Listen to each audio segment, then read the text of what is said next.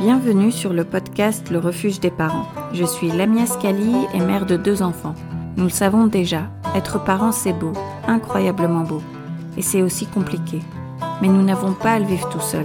À travers cette plateforme, je souhaite vous apporter des outils et astuces basés sur des recherches approfondies et ma propre expérience, à nous éduquer sur ce parcours de la parentalité où nous avons le privilège de faire partie. Cet espace est pour vous, donc j'espère sincèrement que ça vous plaira. Merci d'être là. Bonjour tout le monde, c'est Lamia Scali et dans l'épisode du refuge des parents de cette semaine, on va parler du jeu libre et des raisons pour lesquelles il est parfois si difficile pour les jeunes enfants de jouer seuls. Pourquoi ils veulent toujours être près de nous et de jouer avec nous? Pourquoi ça se produit au niveau développemental des enfants? Et par la suite comment est-ce qu'on peut les soutenir?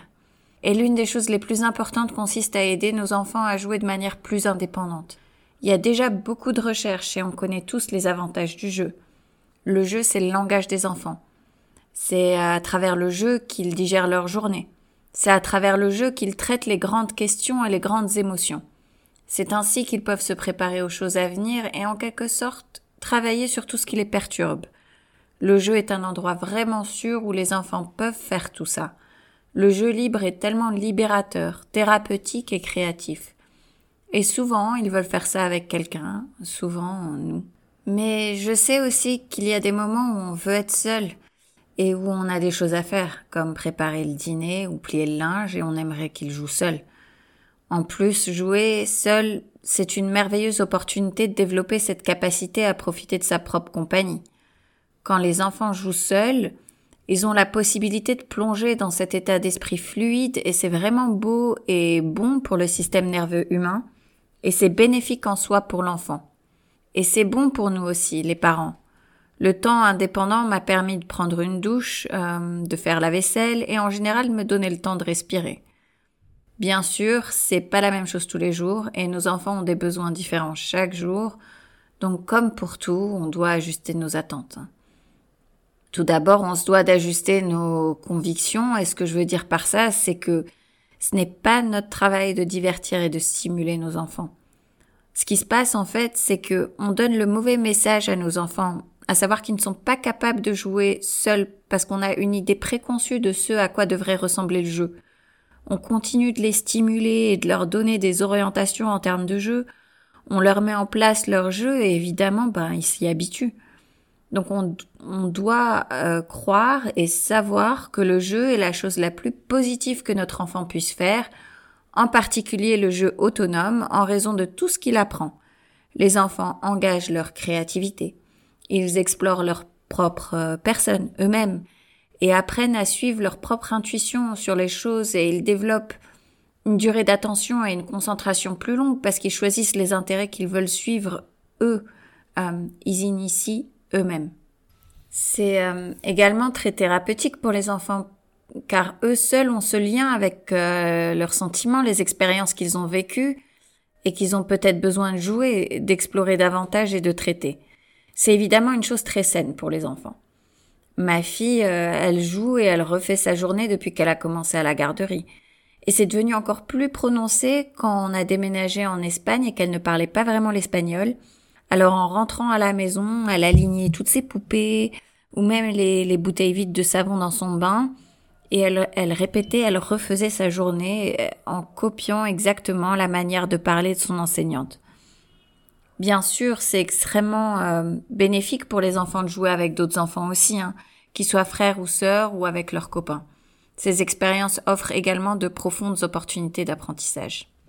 Nous créons donc cette dépendance avec toutes nos merveilleuses intentions. Et il n'y a rien de mal à faire ça, mais c'est quelque chose dans quoi on a contribué. Donc, faut qu'on assimile ça et ensuite euh, on réalise que comme toute sorte de transition avec quelque chose comme ça, qu'il y aura probablement une période d'ajustement de transition assez difficile. Aucun enfant n'acceptera qu'on lui dise euh, non, euh, je joue pas avec toi euh, là maintenant sera pas fluide et sans opposition. Nous voulons donc aborder ça en réalisant ça également, mais en sachant toujours que c'est un cadeau à offrir à notre enfant pour qu'il profite simplement d'être avec soi-même, d'apprendre sur soi-même, d'être en phase avec ce qu'il veut faire et ses intérêts, combien de temps il veut faire quelque chose ou rien, hein, explorer quelque chose en particulier. C'est un cadeau. Croyons en nos enfants capables d'inventer leur jeu. Je vais donc vous parler aujourd'hui de certaines choses que vous pouvez faire pendant que vous jouez avec votre enfant et qui augmenteront la probabilité qu'il joue de manière indépendante plus tard. Mon premier conseil euh, concerne évidemment l'environnement dans lequel vous attendez de vos enfants qui jouent de manière autonome. Cet espace devrait être, euh, doit être propre, organisé, et je préfère vraiment un peu de lumière naturelle s'il est possible d'utiliser une pièce avec fenêtre. Est-ce que c'est à proximité? Est-on nous-mêmes à proximité? Est-on loin? C'est dans notre ADN de vouloir être proche des personnes qui prennent soin de nous. Il s'agit d'un instinct évolutif de survie, donc si vous essayez de faire jouer votre bébé de manière indépendante et que vous n'êtes pas à vue d'œil, vous pouvez vous attendre à ce qu'il traverse une période assez euh, compliquée. Et alors, euh, pouvoir vous voir, peut-être vous voir à travers une porte dans la cuisine pendant que vous travaillez et préparez le dîner ou le déjeuner, euh, leur permet de s'installer plus profondément dans leur jeu que quand ils doivent continuer à penser à vous et courir à l'étage pour vérifier si vous allez, si vous allez bien, ou se pencher pour savoir où vous êtes, ou vous écoutez. Ça les fait sortir du jeu et il leur est plus difficile d'entrer dans cet état d'esprit fluide. Et bien évidemment, est sécurisé? Je veux dire qu'on prend toujours en compte la sécurité de nos enfants, mais surtout quand il s'agit de jeux indépendants. Parce que si l'espace n'est pas complètement euh, sécurisé pour les enfants, on devra inévitablement intervenir de temps en temps afin d'empêcher nos enfants d'être en danger. Et quand on essaye de promouvoir le jeu indépendant, on veut en fait euh, s'assurer de ne pas avoir à intervenir du tout. Une autre chose que j'aime vraiment dans l'approche euh, Montessori, c'est d'avoir les choses au niveau de notre enfant. On en fait leur espace, un endroit qui les invite à jouer où les choses sont accessibles. Ce n'est pas un espace conçu pour les adultes, mais pour les enfants. Alors, outre euh, l'espace lui-même, que contient cet espace en termes de jouets? On veut s'assurer que nos jouets, et je déduis ça de l'approche de Magda Gerber, sont des jouets passifs. Elle dit que les jouets passifs font des bébés actifs et que les jouets actifs font des bébés passifs. Ce qu'elle veut dire, c'est que quand on a des jouets qui divertissent nos enfants, ça leur enlève la capacité d'imaginer, de créer, de construire. Donc à éviter donc tous ces jouets qui ont des lumières clignotantes, euh, de la musique forte ou des effets sonores forts. Bien sûr, euh, certains de ces jouets euh, marrants comme ça, les jouets électroniques, arrivent quand même à se retrouver tout le temps dans nos maisons. Mais en fait, ils encouragent en quelque sorte l'enfant à s'attendre à être diverti par ces jouets. Donc à choisir plutôt des jouets adaptés à leur âge, euh, que votre bébé devra manœuvrer, manipuler lui-même et euh, interagir euh, avec son jouet. Un bon exemple, une simple poupée, des balles, différents ballons sensoriels, des foulards, des blocs et des matériaux de construction. Vous voyez un peu l'idée. Ensuite, je veux parler de comment on interagit avec nos enfants quand ils jouent. Afin de promouvoir le jeu libre, on veut euh, s'assurer qu'on occupe toujours une place arrière, euh, disons comme, comme une position d'assistant dans le jeu de notre enfant. Je sais que pour beaucoup d'entre vous qui aimez jouer avec votre enfant, c'est vraiment difficile. Et en même temps, si vous avez l'impression de passer tout votre temps à jouer avec vos enfants et qu'ils ne peuvent pas jouer seuls, et même si vous aimez jouer avec eux, vous voulez passer euh, du temps où ils jouent de manière indépendante quand même. Abstenez-vous donc euh, d'apprendre quelque chose à votre bébé, de lui montrer comment jouer correctement ou de le féliciter quand il joue d'une certaine manière ou assemble quelque chose d'une certaine manière. Honnêtement, on les prive vraiment d'une grande opportunité de croissance personnelle et de développement pour qu'ils comprennent leur propre façon de penser, leur propre vision créative des choses, de la vie et de ce qu'ils manipulent. C'est hyper facile de tomber dans le piège de montrer au bébé euh, ce qui nous intéresse, mais quand vous faites ça, vous leur privez d'une opportunité de vous montrer exactement la même chose. Vous leur enlevez également la possibilité d'apprendre quelque chose par eux-mêmes, d'explorer quelque chose pour la première fois par eux-mêmes. Leur indiquer qu'ils ont besoin que vous leur montriez comment les choses fonctionnent ou ce qui est intéressant et en fait ça inhibe leur autonomie. Et puis en ce qui concerne les éloges, euh, c'est hyper difficile parfois de pas dire bravo, mon boulot, chaque fois que nos enfants font quelque chose qu'on a trouvé avancé, étonnant ou fascinant. Mais quand on fait ça, on prive la capacité de notre enfant de vraiment profiter de son propre sentiment de fierté dans tout ce qu'il fait.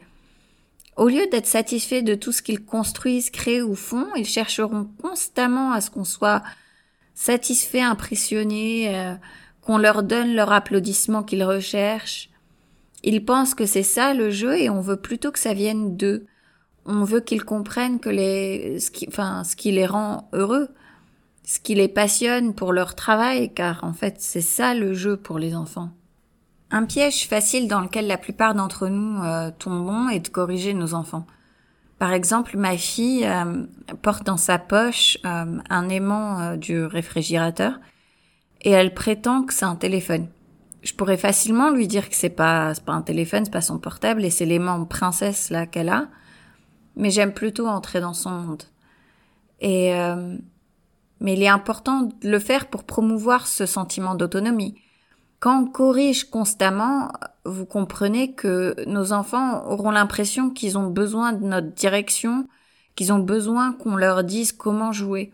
Ils perdent le sens de leur imagination créative parce qu'ils comptent sur nous pour leur dire euh, c'est quoi leur jeu. En plus, je constate que c'est souvent le cas. On a tendance à les interrompre euh, alors qu'ils sont plongés dans leur jeu. Et donc, s'ils sont profondément impliqués dans leur jeu, on veut certainement pas les interrompre. Hein. Surtout pas avec des choses sur lesquelles ils doivent répondre. Quand on est euh, présent avec nos enfants pendant leur jeu, euh, raconter leur jeu ou suivre leur jeu en mode euh, narration, c'est quand vous décrivez en quelque sorte verbalement ce qu'ils font avec leur jeu. Ça demande un peu de pratique, ça semble un peu, un peu beaucoup bizarre au début. donc du style, je vois que tu, je vois que tu fais rouler ces petites voitures là. Ah ouais, la rouge va juste à côté de la verte. C'est un peu à quoi ça ressemblerait. Ah, tu serres ta poupée contre toi. Ou tu cuisines un dîner. Voilà donc quelques exemples de ce à quoi ça peut ressembler, mais en réalité, vous parlez simplement de ce qu'ils font, euh, sans jugement. Vous pouvez également l'utiliser quand ils ont des difficultés avec quelque chose, comme euh, la tour de bloc continue de tomber. Quand vous effectuez un suivi de cette manière, vos enfants savent que vous êtes à leur côté dans la pièce. C'est une forme d'empathie qui leur permet de se sentir vraiment alignés et comme si euh, ah euh, mes parents ils comprennent vraiment ce qui se passe pour moi.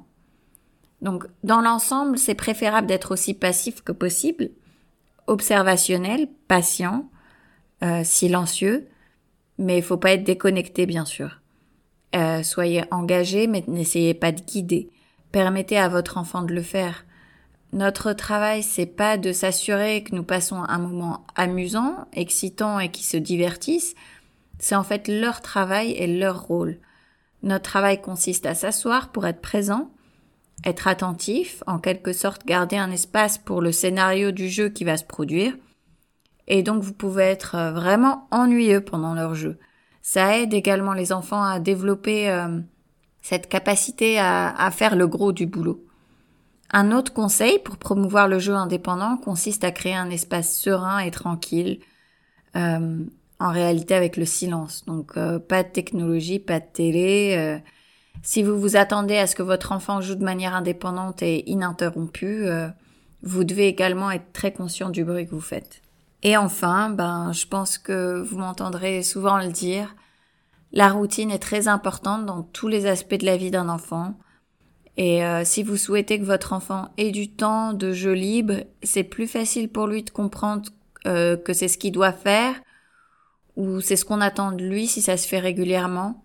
Donc le moyen le plus simple pour moi de le mettre en œuvre, c'est après le goûter de l'après-midi, après qu'on soit installé après l'école et avoir pris le goûter, mes enfants jouent pendant un certain temps avec ou sans moi, en général.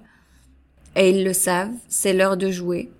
Les enfants aiment tellement la prévisibilité qu'ils anticipent et ils peuvent même s'attendre à ce qui va suivre.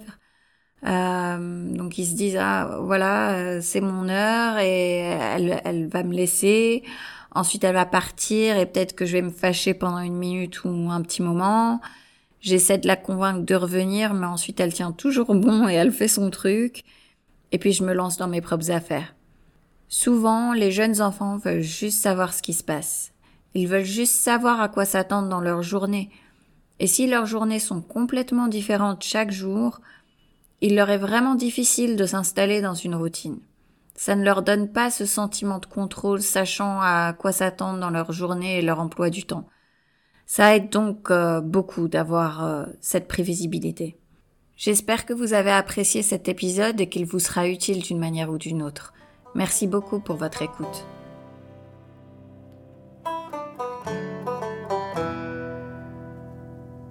Le refuge des parents, c'est un podcast de parents curieux.